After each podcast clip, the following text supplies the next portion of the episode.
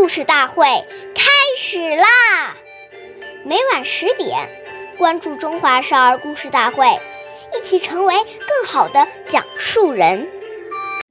岁月易流逝，故事永流传，弘扬中华瑰宝，传承红色基因。我是中华少儿故事大会讲述人段博鑫。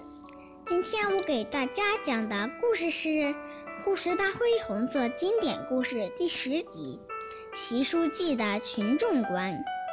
一九三七年，关中分委驻举义马家堡。有一天，炊事员老李很神秘地告诉习仲勋爷爷：“锁住媳妇常常偷咱们伙房的面和柴。”你说怎么治之？习爷爷却说：“把他们一家人搭在咱们炉灶上吃饭也没什么。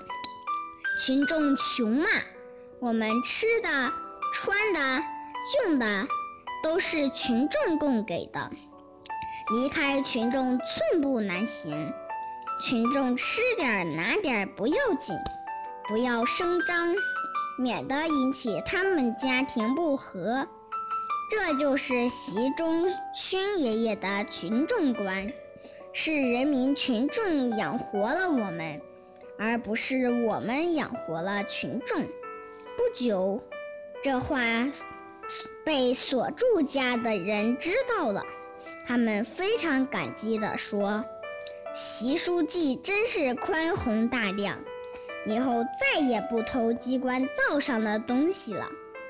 感谢大家收听，我们下期再见。